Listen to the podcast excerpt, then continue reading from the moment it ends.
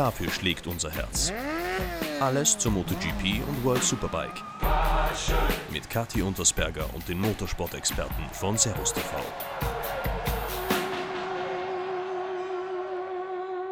Nach dem Rennwochenende ist vor dem Rennwochenende. Und wir gehen mit der MotoGP in Brünn und der World Superbike in Portimao erneut an den Start. Ein Highlight für alle Motorsportfans. Und damit herzlich willkommen zu einer erneuten Episode von Passion. Ich bin die Kati und als Servus TV-Redakteurin sehe ich es fast schon als meine Pflicht, euch auf Betriebstemperatur zu bringen. Und da habe ich mir etwas Besonderes einfallen lassen. In den nächsten Minuten hören wir mal rein bei Moto2-Weltmeister und heutigem MotoGP-Piloten bei Pramac Ducati, Francesco Bagnaia. Wie geht es dem derzeit schnellsten Ducatisti und wie hat er die vergangenen Rennwochenenden nach der langen Corona-Pause erlebt? Danach freue ich mich besonders auf meinen Kollegen und unseren Servus TV-Experten Gustl Auinger. Hier analysieren wir die Unterschiede und Gemeinsamkeiten zwischen Werks- und Satellitenteams und er wird einen Ausblick geben, wen er als großen Favoriten für den WM-Titel 2020 sieht.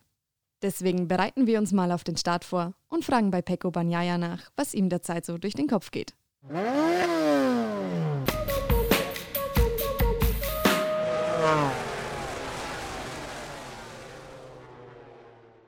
Francesco, it's so nice to have you as my guest. Welcome to our podcast. Ciao. Thank you. First of all, how are you doing? Uh, at, at, the moment, I'm I'm arrived now at the, uh, this moment at home that I finished training, uh, and for today I, I've done uh, the training. Oh, so so you didn't take the time off to relax, but you continued training. Yeah, like uh, like always, uh, we usually train a lot after. Also, also if also if you make a, a great result, because if you want to continue making great race and uh, making good uh, good performance, you you always have to to train very very hard. Well, that that's a good attitude actually. But the last two weekends in Jerez were really demanding for riders and the bikes. Uh, sometimes we even had over 40 degrees. So how did you how did you cope with the heat? Has been very difficult. Then the first uh, test in uh, Wednesday before the first uh, Jerez, but um, I'm very I'm I'm not um, struggle a lot with the hot temperature. I always like uh, I prefer hot, hot, hot temperature um, compare uh, um, cold temperature.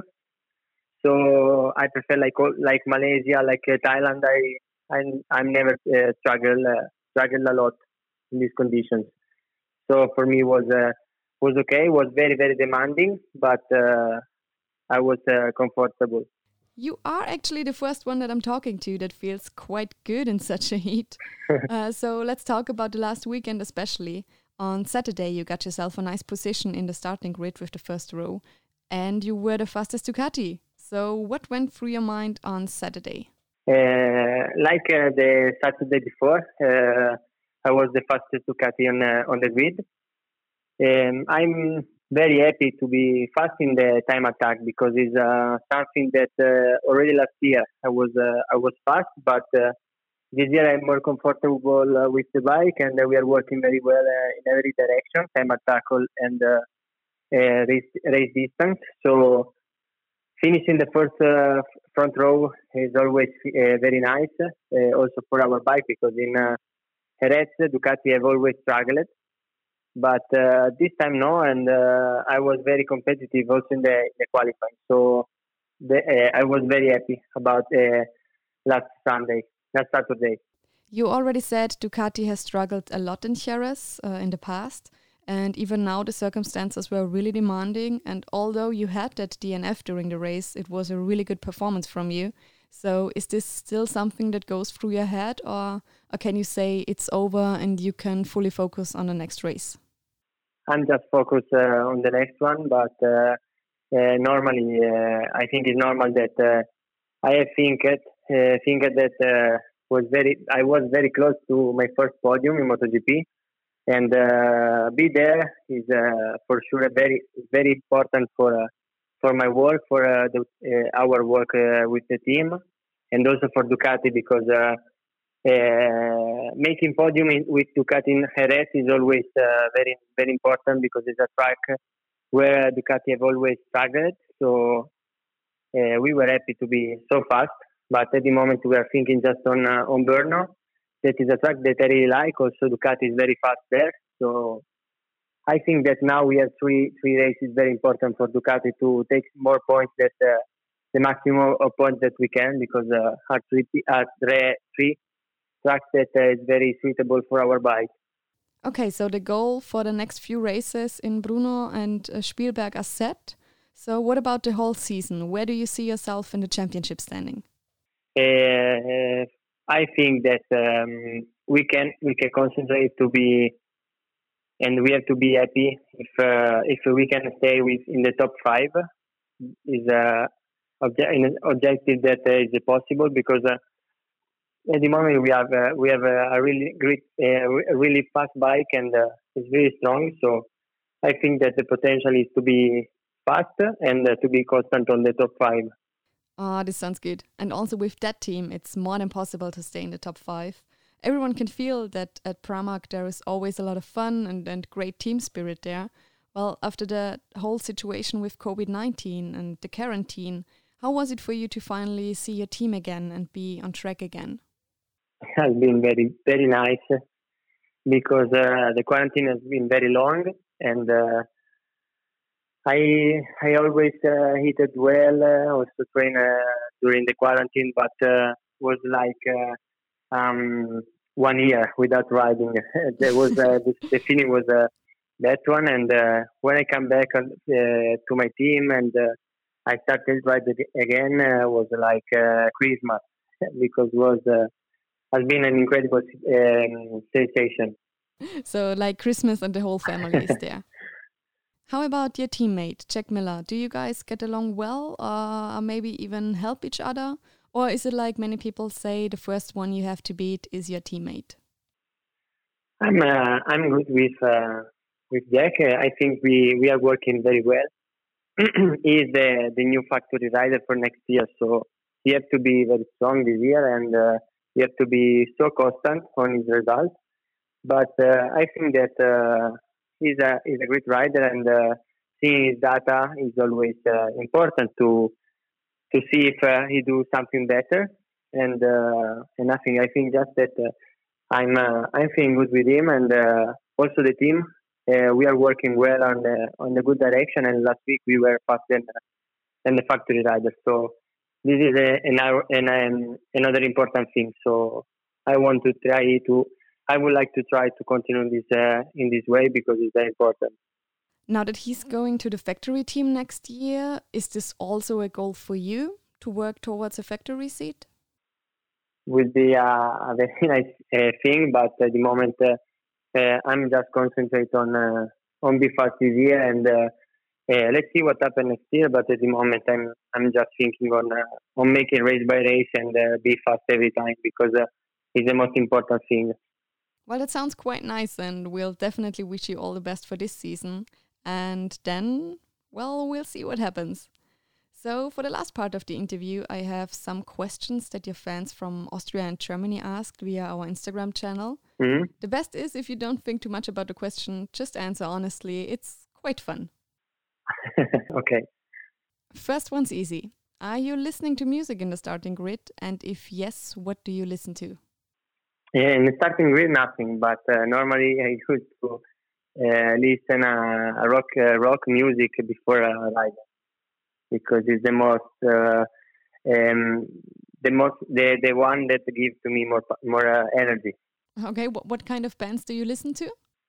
I really like ACDC. Um, I really like um, Iron Maiden, like uh, like this. okay. So also now Kaleo, Kaleo are uh, a group that I really like. nice, good answer. so next one, would you rather go on a skiing holiday or to the beach? I prefer going to the beach, but uh, I'm living I'm living in Pesaro, but I'm born in uh, Turin, so very close to to the mountain and uh, uh, when I was more uh, younger, uh, I usually going to to ski, and I prefer ski than snowboard. I really thought you were more the snowboard type, but beach is always a great answer. Yeah, beach, beach. So the last one, your favorite TV show. Favorite TV show show is um, MasterChef. I don't know if you know Oh, yeah. what kind of show it is, but uh, I really like MasterChef and X Factor also. So, so you like cooking? Cooking a lot. I really like uh, seeing cooking and cooking. That's a good one. I like that answer. So, Pecco, we've come to an end. Uh, you'll have to start your engine for Bruno soon. Is there anything that you want to tell your fans? Just uh, that uh, the situation will be will be better in uh, next year. So keep pushing uh, in this direction. Uh, it's very difficult to don't come to the circuit, but uh, it's the only way. Next year we we can uh, we can stay together and uh, and uh, enjoy together the races. I am sure we will. Thanks for your time. No problem. Thank you. Ciao, ciao, ciao.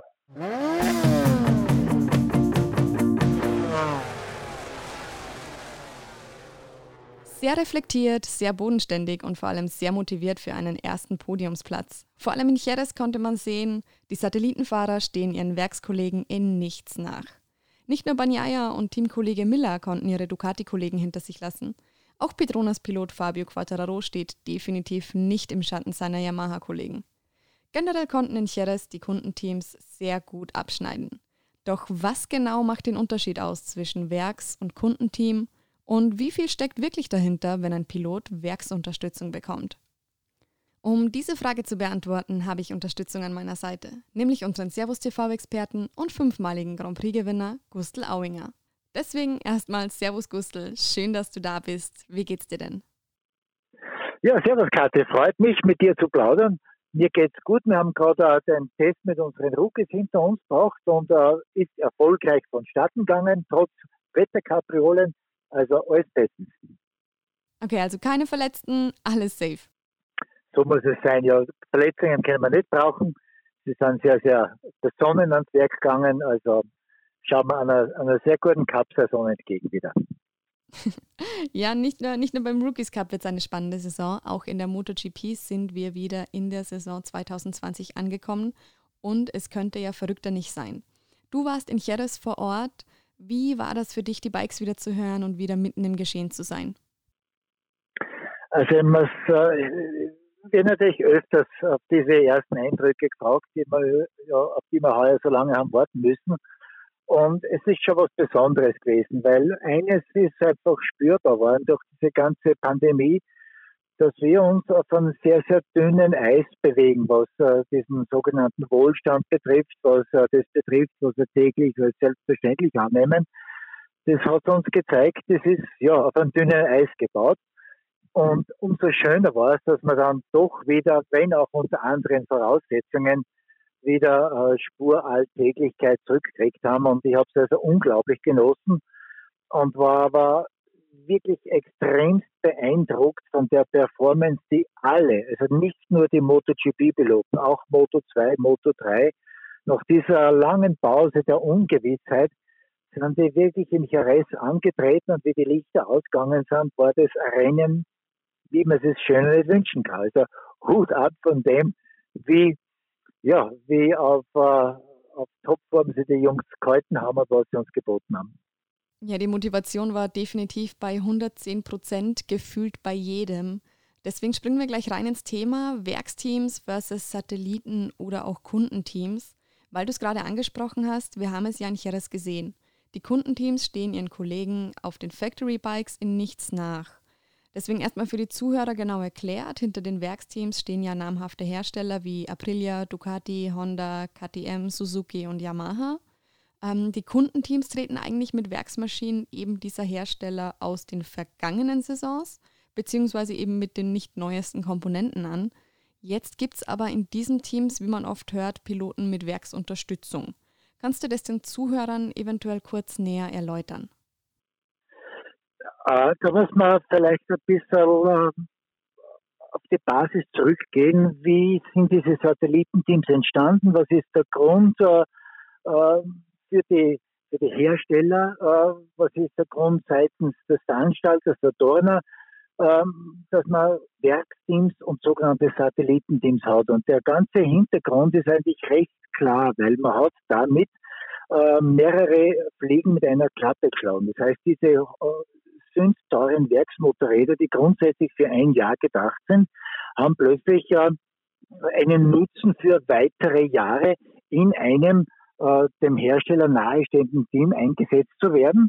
Das heißt also, diese Motorräder sind durchaus konkurrenzfähig und äh, stehen damit also Fahrern zur Verfügung, die noch keine Werksfahrer sind. Das heißt, es ist so weit gegangen, dass es äh, eine, ein so ein Gentleman Agreement gegeben hat, dass jeder Hersteller gesagt hat, okay, wenn jemand in die MotoGP-Klasse einsteigt oder dort ankommt, dann muss sein Einstieg äh, über ein Satellitenteam passieren. Und das hat den großen Vorteil, weil dieses Motorrad, was in dieses, dieses Vorjahresmodell, wenn man so nennen darf, geht, ausgereift vom letzten Rennen der, der vorangegangenen Saison in dieses Satellitenteam oder Privatteam, wie man das auch nennen möchte, über. Aber was ganz, ganz wichtig ist, mit all den Erfahrungswerten, mit all den Daten, die auf diesem Motorrad schon passiert sind. Das heißt also, die Techniker, die auf diesen Motorrädern fahren, haben wirklich einen extrem guten Zugriff, dieses Motorrad so optimal wie möglich einzusetzen. Und deswegen kann es durchaus sein, dass diese Motorräder, die Stand letztes Rennen des Vorjahres sind, am Saisonbeginn sehr, sehr konkurrenzfähig sind. Allerdings hat man dann äh, immer wieder erlebt, dass dann ab Saisonmitte, da ja keine direkte Weiterentwicklung mehr betrieben wird für diese Modelle, dann ein bisschen äh, die Kurve nach unten abflacht. Aber für einen Einstieg in die MotoGP, für ein Team, was nicht die absoluten Top-Ingenieure und Entwicklungstechniker hat, ganz eine ideale und perfekte Lösung. Aber man kann als Pilot in einem Satellitenteam auf aktuellem Stand sein und hat eigentlich dasselbe Paket, technisch gesehen. Das hat sich in der nahen Vergangenheit eigentlich so äh, entwickelt, dass man ganz einfach, weil ja es sind ja sehr viele sehr gute Fahrer in der MotoGP-Klasse und man kann nicht immer punktgenau jeden Fahrer befördern in ein Werksteam. So viele Plätze gibt es nicht.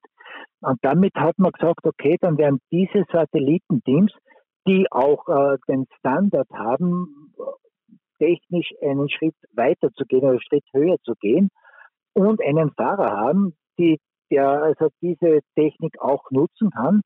Jetzt versucht man denn über dieses Satellitenteam auch aktuelles Werksmaterial oder aktuelle Motorräder zu geben.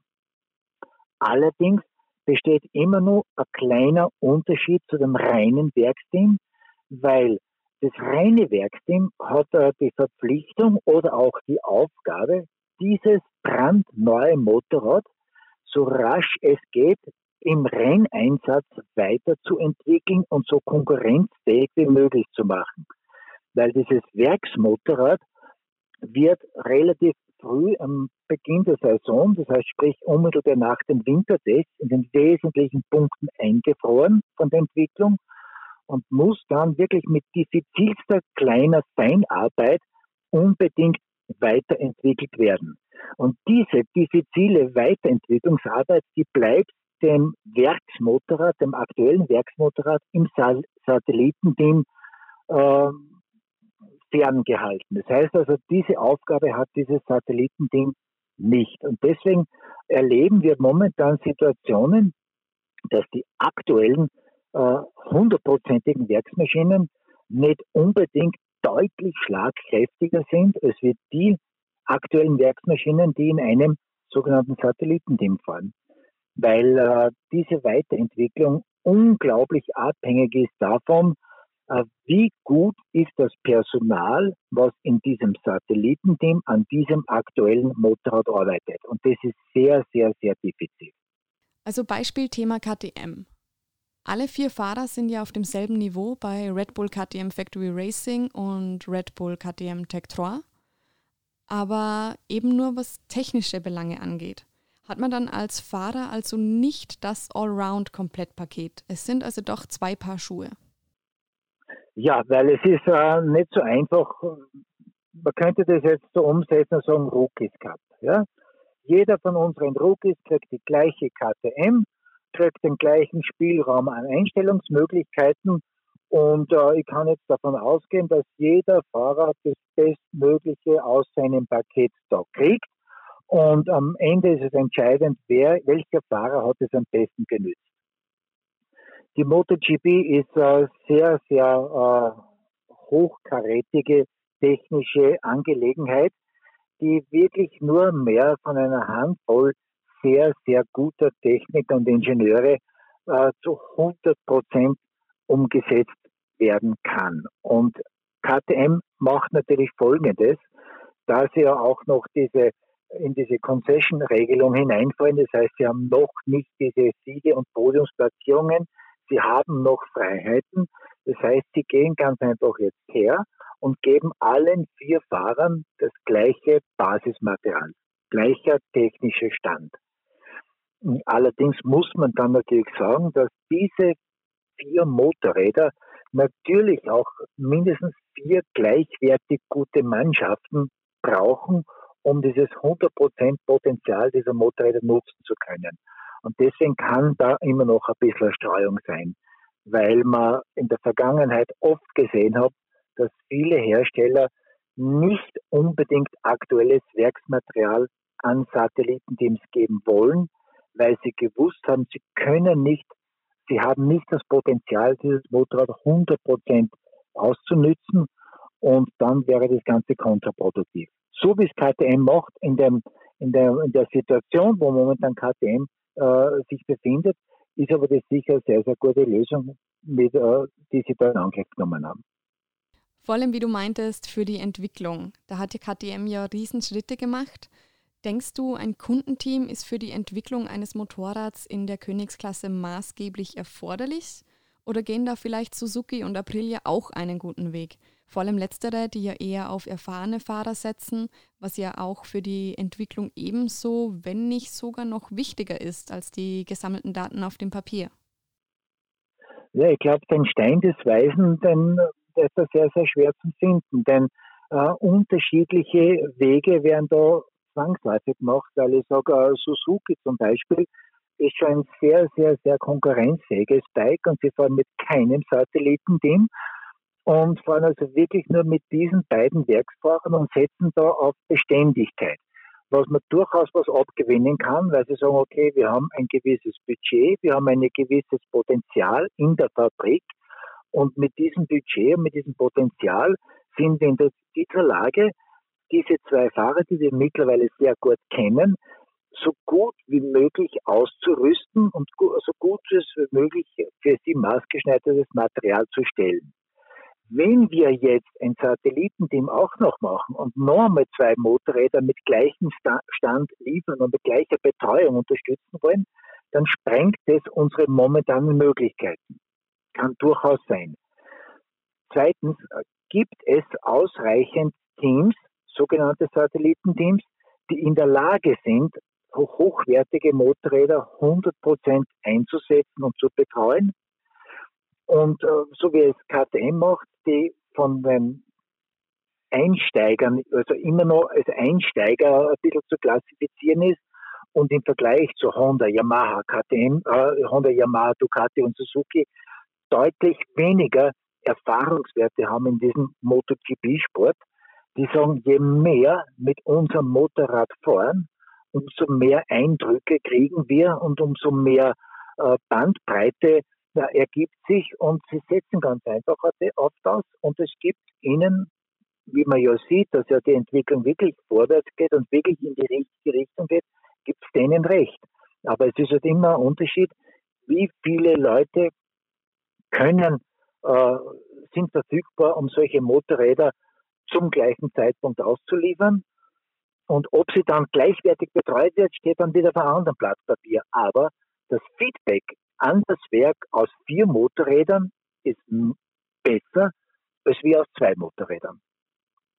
Dann kann es aber auch sein, dass zum Beispiel ein Fabio Quattararo mehr Feedback liefert zur Entwicklung als seine Kollegen auf den, auf den Werksbikes aus dem Werksteam.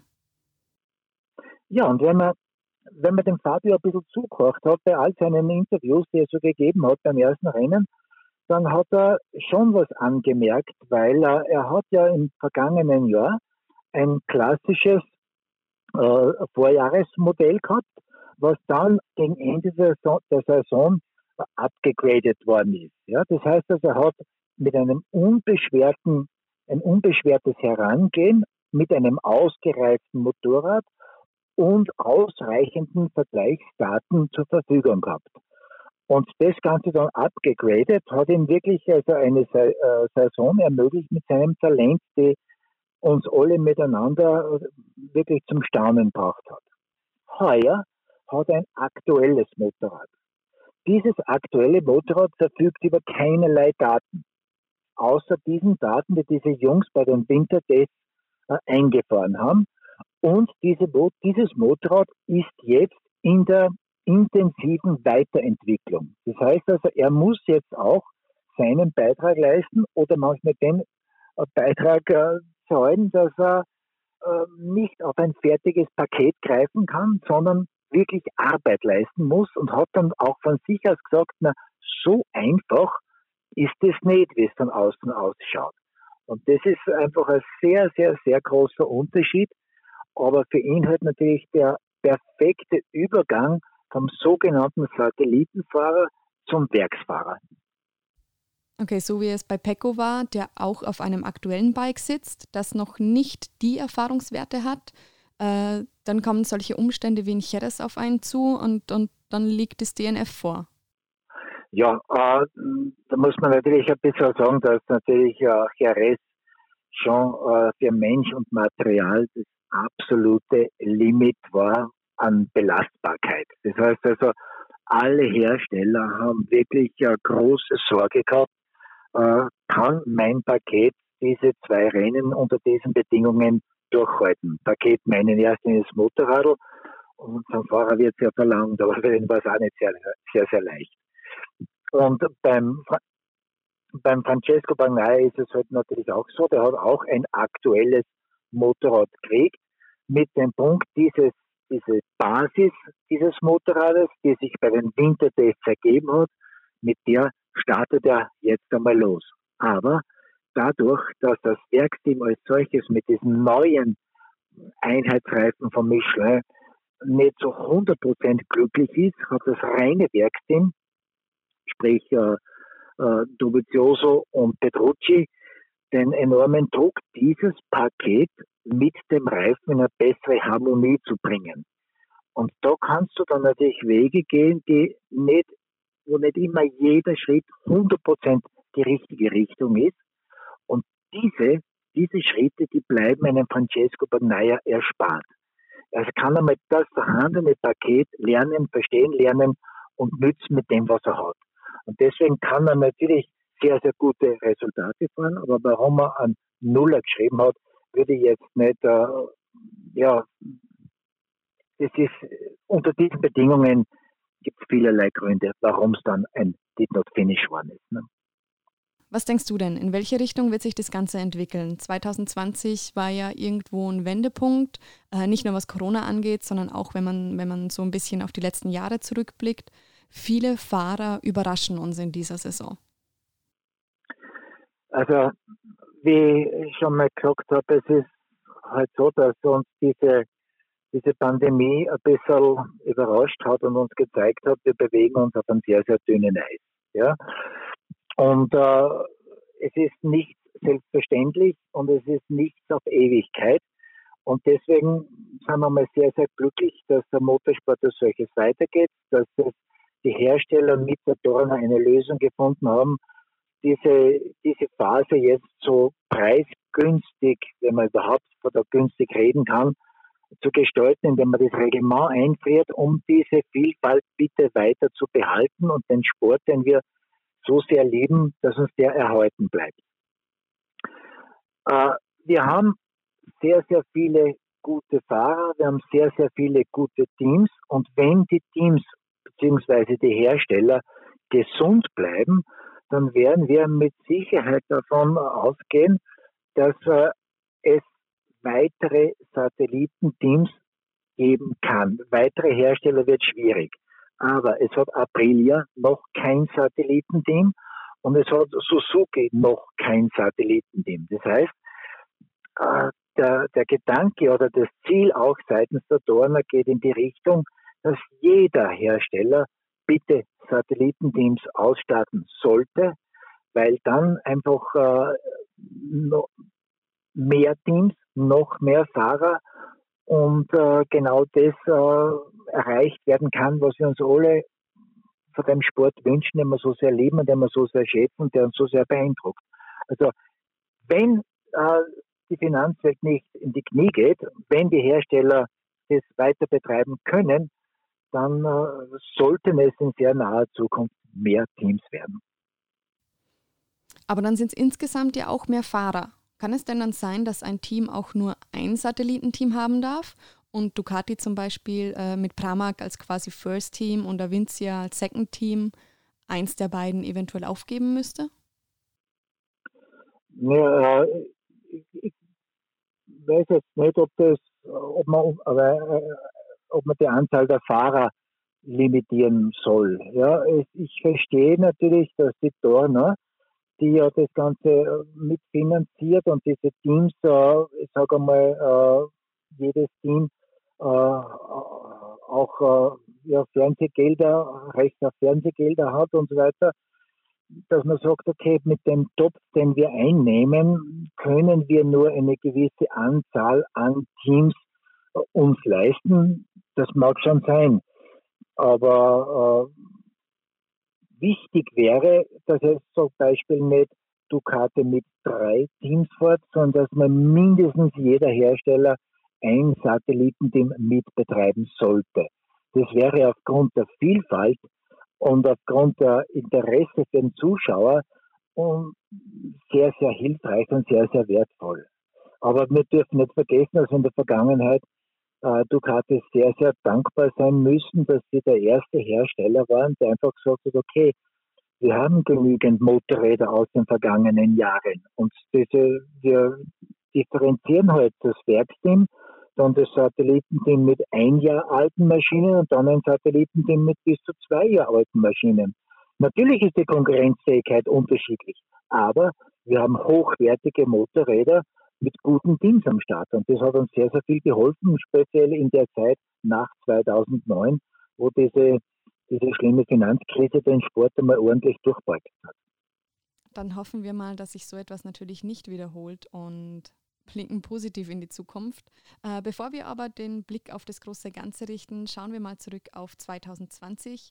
Um auf Aktuelles zu kommen, letzte Frage. Welchen Fahrern traust du denn 2020 in der MotoGP den WM-Titel zu? Frage. Naja, äh, jetzt äh, müssen wir es ganz einfach sagen. Wir müssen mal schauen, zum Beispiel ein Qualifying und dann schauen wir mal, welche Zeitabstände gibt es da untereinander unter den ersten 10, 15. Der Zeitabstand ist so minimal, dass du rein von dem Zustand her schon mal sagen kannst, es sind eigentlich relativ viele, die es könnten. Äh, ich lehne mir jetzt ein bisschen aus dem Fenster und sage, äh, tun wir nicht die Rechnung ohne Wert machen. Äh, Marc Marquez ist, äh, glaube ich, im Moment der Mann, der sich nur selber schlagen kann. Er hat es uns in beide Richtungen extrem deutlich gezeigt. Aber mir hat da unglaublich beeindruckt die Abgeklärtheit eines Fabio Quattararo, der äh, kein Hehl daraus gemacht hat, wie sehnsüchtig er den ersten Grand Prix-Sieg herbei wünscht und wenn dann so ein junger Bursche so einen innigen Wunsch hat, dass er sagt, ich würde sofort die Pole Position tauschen gegen einen Rennsieg, ich würde alles geben für einen Rennsieg, dass der dann, wenn sich die Tür öffnet zu seinem ersten Sieg, so abgeklärt und so cool das macht und daraus einen Doppelsieg macht im Rennen Nummer zwei, dann muss man den sehr, sehr weit oben auf der Rechnung haben. Zum einen, weil er auch noch nicht müde ist, gegen einen, ich nenne es jetzt einmal vielleicht teilweise übermenschlichen Marc Marquez zu kämpfen. Es gibt viele in diesem Zirkus, die einfach schon fast ein bisschen leid sind, immer wieder den Kürzeren gegen diesen Kerl zu ziehen, wobei der andere, der Fabio, einfach hungrig nach dem ist. Und äh, also die wirklichen Verfolger würde ich jetzt ganz in erster Linie äh, wirklich bei Yamaha sehen, wobei das ein Fabio und ein Vinales äh, wirklich äh, schaffen könnten. Und äh, aber es von unheimlich viel Überraschungssiegern gestört werden kann, weil ja, solange jetzt der Markt ein bisschen äh, angeschlagen ist, äh, riechen viele die Lunte und äh, viele Hunde sind des Hasen tot, sage ich da immer. Äh, kann halt sehr, sehr viel passieren. Aber rein, wenn ich vom Talent, vom Herangehen, vom Umfeld, würde ich den Fabio also ganz, ganz hoch einschätzen. Äh, von der Abgeklärtheit oder von der Routine äh, darf man den Lineales nicht vergessen und dann kommen die Überraschungssiege dazu. Äh, dreimal hintereinander Vize-Weltmeister Ducati mit Dovizioso. Dort hängt ein bisschen was schief in dem Team und das spürt man und das macht es nicht schlagkräftiger. Also ich bleibe dabei. Ich bin, ja, ich bin bei Quattararo als Nummer eins aus meiner Sicht. Ja, man kann sich ja auch nur mitfreuen, wenn man sein Gesicht am Podium sieht. Man kann sich nicht nicht freuen. Ganz einfach. Das ist einfach diese, diese unbeschwerte Jugend, die der Kerl nur ausstrahlt. Und äh, wenn man ein bisschen seine Karriere verfolgt hat, dann hat er in sehr, sehr jungen Jahren äh, zu spüren gekriegt, wie schnell man vom Superstar zum Zero, also vom Hero zum Zero purzeln kann. Weil durch seine zweimal hintereinander die spanische Meisterschaft oder sprich dann äh, Junioren-WM zu gewinnen, dann war jeder überzeugt, er wird im ersten Jahr Moto 3 Weltmeister und Marc Marquez soll sich warm anziehen, wenn der kommt. Und dann ist es halt nicht gelungen. Und dann ist man einfach, hat einfach mitgekriegt mit 15 Jahren. Naja, es ist nicht alles so einfach und es, geht sehr, sehr schnell. Und es hat ein, ein junger Mensch in diesem Alter dieses so deutlich zu spüren kriegt, dieses Auf und Ab und Zero, Zero, dann ist er gewappnet und äh, deswegen glaube ich, hat er auch diese, ja, hat auch die Energie und die Stärke und diesen Überblick, dass er diese Last, sage ich mal, wer könnte jetzt, wenn Marc ein bisschen angeschlagen ist, wer könnte die Kastanie aus dem Feuer holen? Also ich glaube, man kann ihm zutrauen und noch einmal seine, seine Unbeschwertheit und sein, sein nicht gespieltes und sein tatsächliches Lachen, das, das steckt halt an. Dann hoffen wir mal, dass wir solche Gesichter diese Saison noch öfter sehen werden. Deswegen Dankeschön, Gustl. Wir sind jetzt leider am Ende angekommen. Aber wir hören uns ja wieder am kommenden Wochenende, dem 8. und 9. August, da Servus TV natürlich wieder alle Qualifyings und Rennen der Motorrad-WM überträgt. Und zusätzlich haben wir auch die World Superbike in Portimao im Programm. Bis dahin versuchen wir schon mal die Fans auf Betriebstemperatur zu bringen und ich denke, das haben wir ganz gut geschafft. Deswegen Dankeschön, dass du dir die Zeit für uns genommen hast. Ja, danke, Karte, dass du mir die Zeit gegeben hast. Normal ich bitte kurz fassen, bitte kurz fassen. Heute habe ich drauf losplaudert und danke fürs Zuhören. Ja, bitte, bitte. Das Kurzfassen gibt es bei uns Gott sei Dank nicht. danke. Servus, Gustl. Ciao, Kathi, servus.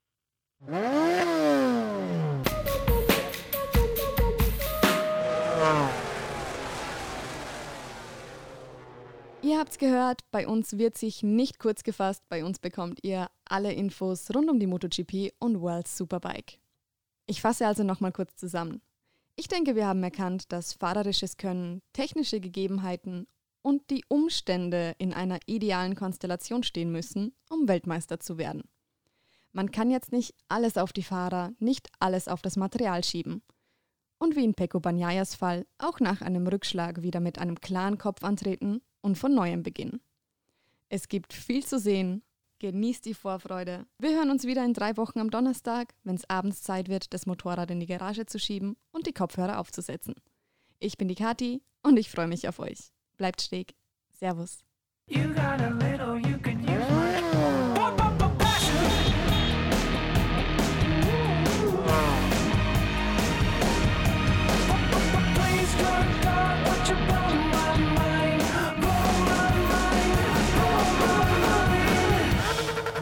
Passion, der Motorsport-Podcast von Servus TV. Dafür schlägt unser Herz.